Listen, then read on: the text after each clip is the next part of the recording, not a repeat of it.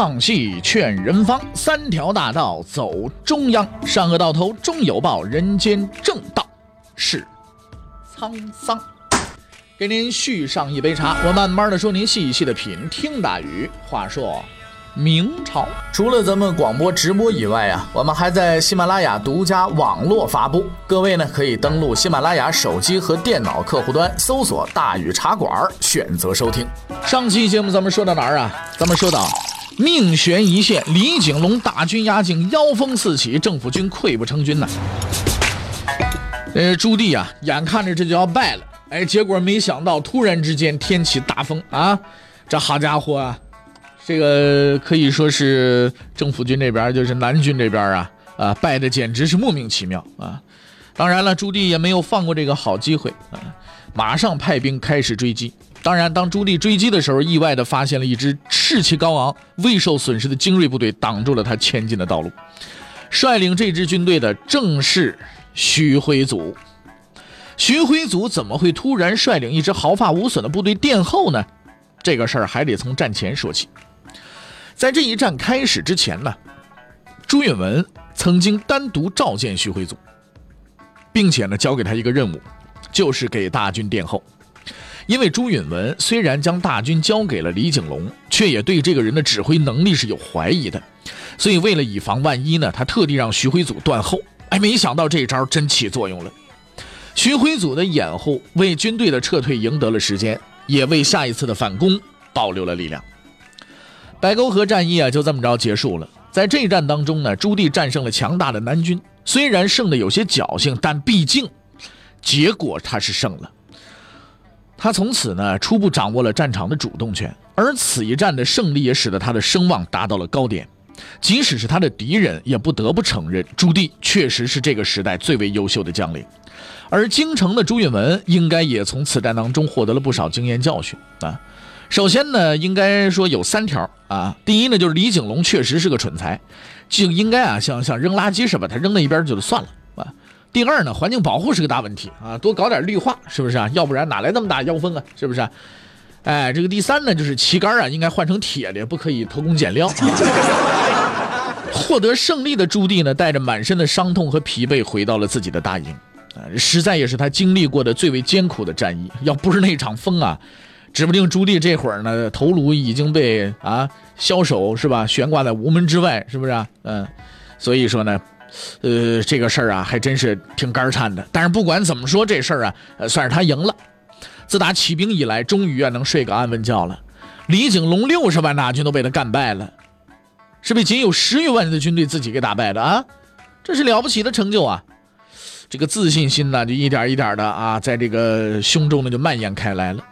他甚至开始认为，哦哟，这个时代就是为我而设计的舞台啊，在这个舞台上，没有人可以做我的对手。哇，我得我得继续的表演啊，直到走向这条天子之路的终点。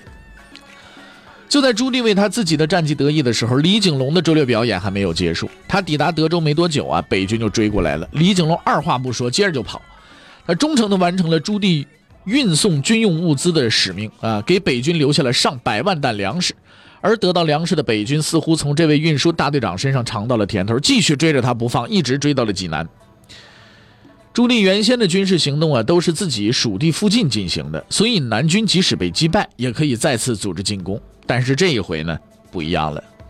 如果北军占据了济南，他们就将占据这个水陆要冲，退可保和北平，进可攻京城。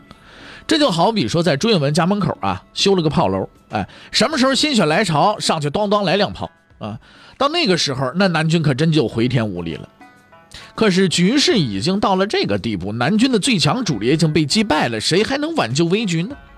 其实朱棣也这么想的。朱允文手底下那几条枪，他就闭着眼都能数得出来，还有什么人能挡得住自己呢？他已经收拾好行李，准备去城内的大明湖钓鱼去了啊！大明湖明湖大，大明湖里有蛤蟆啊，一戳一蹦跶是吧？这是这是这这张宗昌写的诗啊。到此为止吧。哎呀，朱棣啊，想了想，上天毕竟还是公平的啊！你所期待的对手已经到来了啊，他就在眼前的这座城市里等着你呢。在李景龙进行白沟河之战的时候啊，一位山东的官员呢，承担了为李景龙大军押送粮饷的这个任务。他是很尽职尽责的啊，粮饷从来是不缺的，但他的辛勤工作呢，并不能挽救战役失败的结局。李景龙溃败的时候，他跟随李景龙撤退，但也撤退的速度呢，呃，远远慢于这位长腿的主帅。一路之上啊，这一位呢，也不断的收拢那些被击溃的士兵，并把他们组织起来。在当时人们的眼中啊，这有点让人难以理解。所谓大厦将倾，独木难支，就凭你自己啊！随着李景龙的溃败，沿路的各府县都闻风而降啊！江山谁随时有可能易主啊！大家都已经开始为自己的将来前途做打算了。可这人仍旧干着这样的工作，其实不止官员和将领们不理解，对吧？连他收容的那些个士兵们呢，也不理解。他们不知道这个人呢，究竟要收容他干什么啊？准备呢，把他们带到哪儿去？啊，说你要把我们带哪儿去啊？说带哪儿？带带济南去？嗯，我们要去守卫济南。还还还还还得了吧？还守守守卫济南？你这主帅都跑了，你你能守住济南呐？这位说了，我是山东参政，是朝廷委派的官员，这个是我的职责。这个按时运送粮饷、尽职尽责，在危急时刻挺身而出的人是谁呢？这个人呢，名字叫铁铉，他是河南邓州人。啊，他的履历啊，没什么引人注目的地方，但是让人吃惊的是，他是一个不懂军事的知识分子。洪武年间，他由国子监生直接授官为礼部给事中。建文帝登基之后，被任命为山东参政。然而，就是这么一个不懂军事的知识分子，挑起了那副谁也不愿意承担的重担。什么重担呢？挽救国家危亡。咱们说这铁先生呢，并不是那种幼年熟读兵法啊、闻鸡起舞的那种游侠类的人物啊。说那种人，好家伙，这了不得了，是不是？哎，咱咱咱们打仗都行，是不是？但是呢，他不是那样的。在此之前，他的人生啊，就是读好书，做好官。第一次看到战场上血腥屠杀的场面，他也曾经犹豫和胆怯过。以他的官职，如果愿意投奔朱棣，能捞个好前途。但他最终选择了坚持自己的原则和信念，因为在他的眼中，朱棣并不是什么遭受奸臣迫害、被迫靖难的英雄。而只是一个搅乱太平盛世、图谋不轨的乱臣贼子，他的道德观念使得他无法去接受这样一个人成为国家新的主宰。不接受是容易的，但是你不接受，可能放，咱们说腹诽啊，放肚子里想想就完了，对不对？你还要挺身而出去反抗，这玩意儿就有点难了。铁铉虽然是个书生，但是他也明白打仗这玩意儿不是说小孩过家家，一人拿棍儿叮当叮当两下子完事儿，谁棍儿折了谁就跑就完事儿了，不是那么回事儿。如果选择对抗，他就将面对这个时代最为优秀的统帅朱棣。那么拿什么去对对抗这个可怕的敌人呢？嗯，四书五经吗？仁义道德吗？朱棣在城下列阵，你上城上给他讲讲什么什么什么啊？大学。啊，中庸是吧？你给讲这个没有用。但是铁铉有他自己的武器，那就是他的热情和不屈的信念。在他组织士兵赶往济南的路上呢，他遇到了一个叫高威的人，正是这个人坚定了他的意志。高威呢是辽州人，今天山西左权县。嗯，他与铁铉很早就认识了，而且这俩人呢情深意重。就在官员们纷纷跑去投靠朱棣的时候，高威呢从朱棣的属地里逃出来了。他的目的和铁铉一样，以身许国。铁铉的林毅呢遇到了这位老相识，俩人抱头痛哭啊，表明心迹立誓，尽职守护济南，至死方休。除了铁铉和高威之外，另一个平凡的官员也因为他英勇不屈的事迹，在历史上留下了自己的名字。这个人叫王醒。战争到来之前呢，他在济阳担任教育的职务，哎，过着非常平静的生活。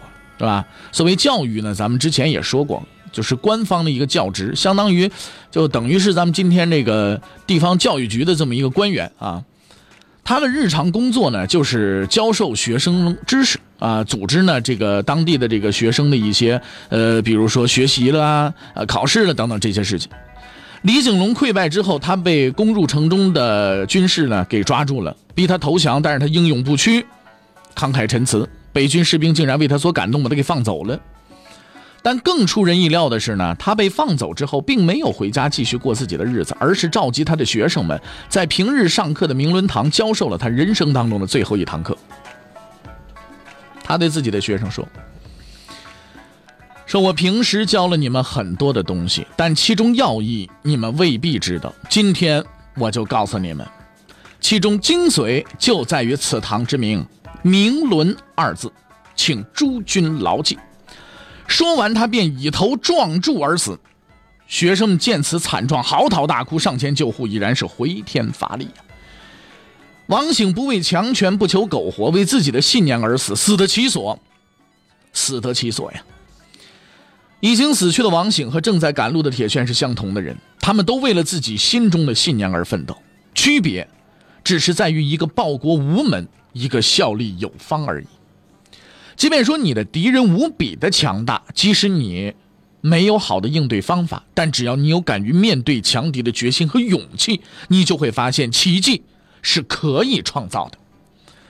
铁铉和高威两个人以必死的决心带领一群残兵奔赴济南。可当他们到达济南之后，就意外的发现李景龙又吃了一次败仗。原来李景龙一口气逃到济南之后，整顿了部队。此时的手下呀还有十几万人，本打算抵抗一下，没料到朱棣没给他这个机会。朱棣率领大军向李景龙发动了猛烈的进攻，而李景龙已经被打出了恐朱症，一触即溃。这次呢，他逃得更彻底了啊，单人匹马跑了出去，把十几万的将士都送给朱棣了。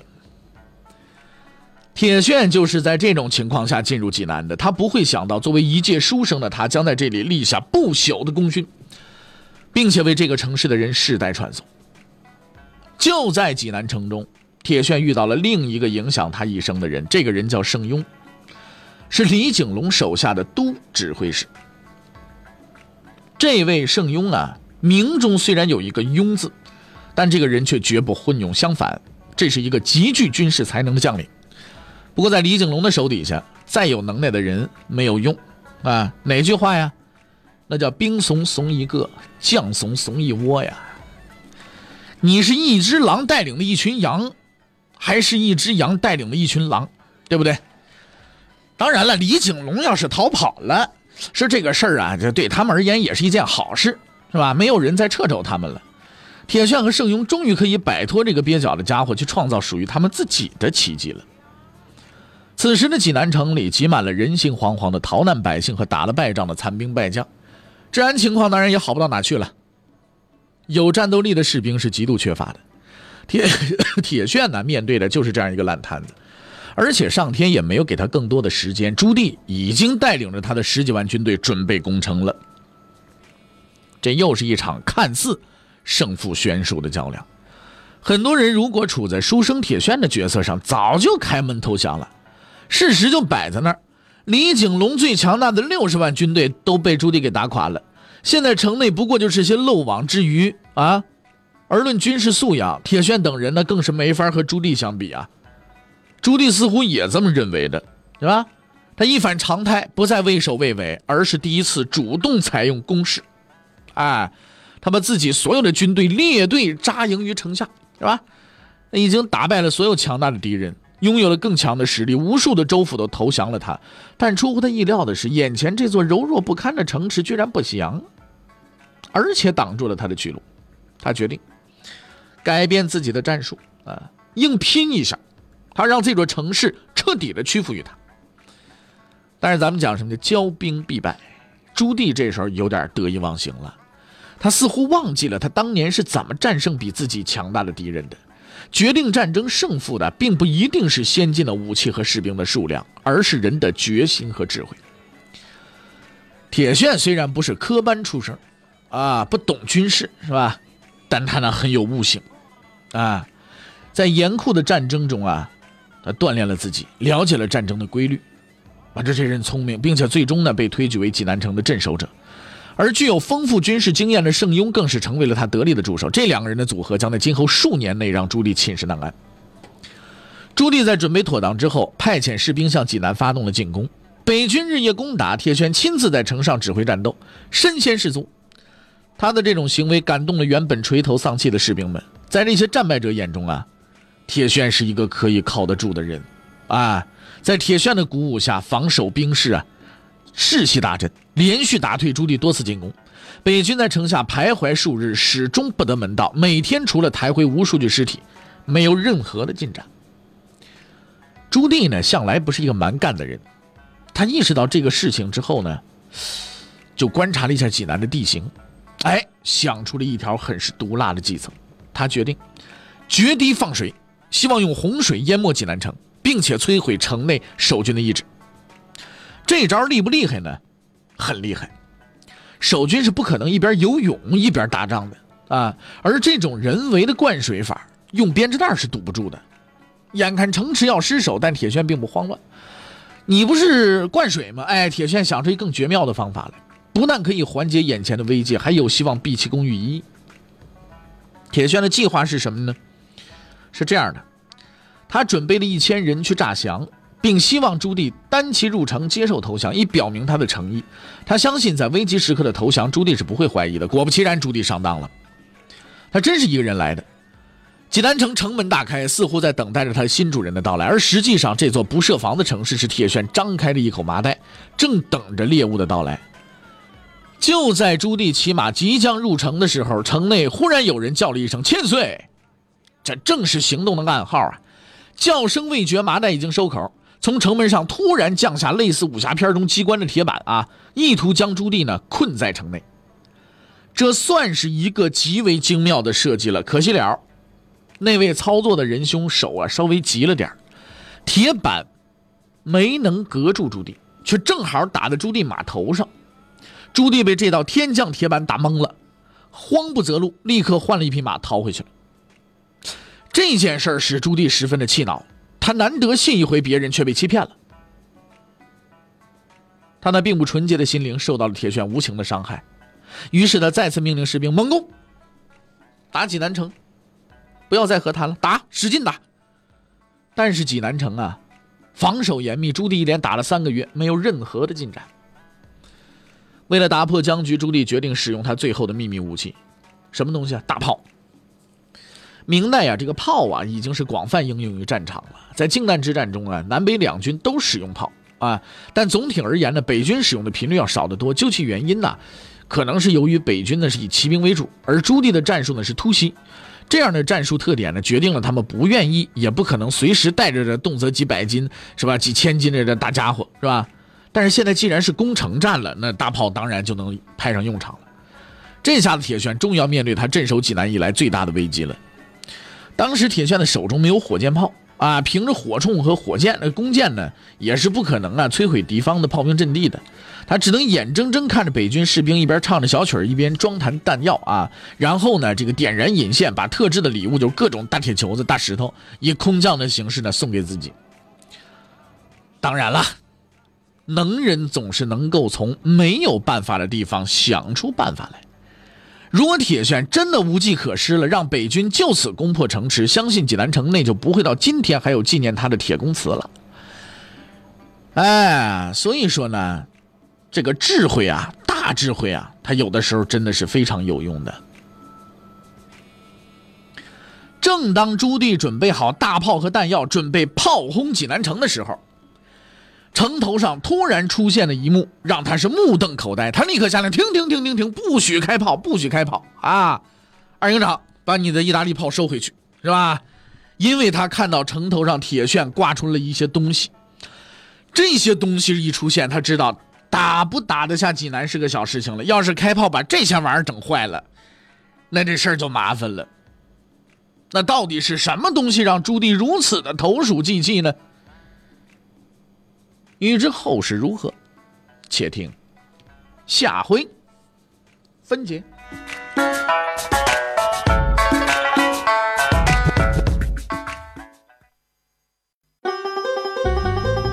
各位，你想跟大禹交流吗？你想跟大禹辩论吗？你想给大禹指出错误吗？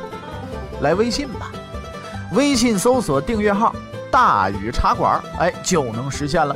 记住啊，宇是宇宙的宇。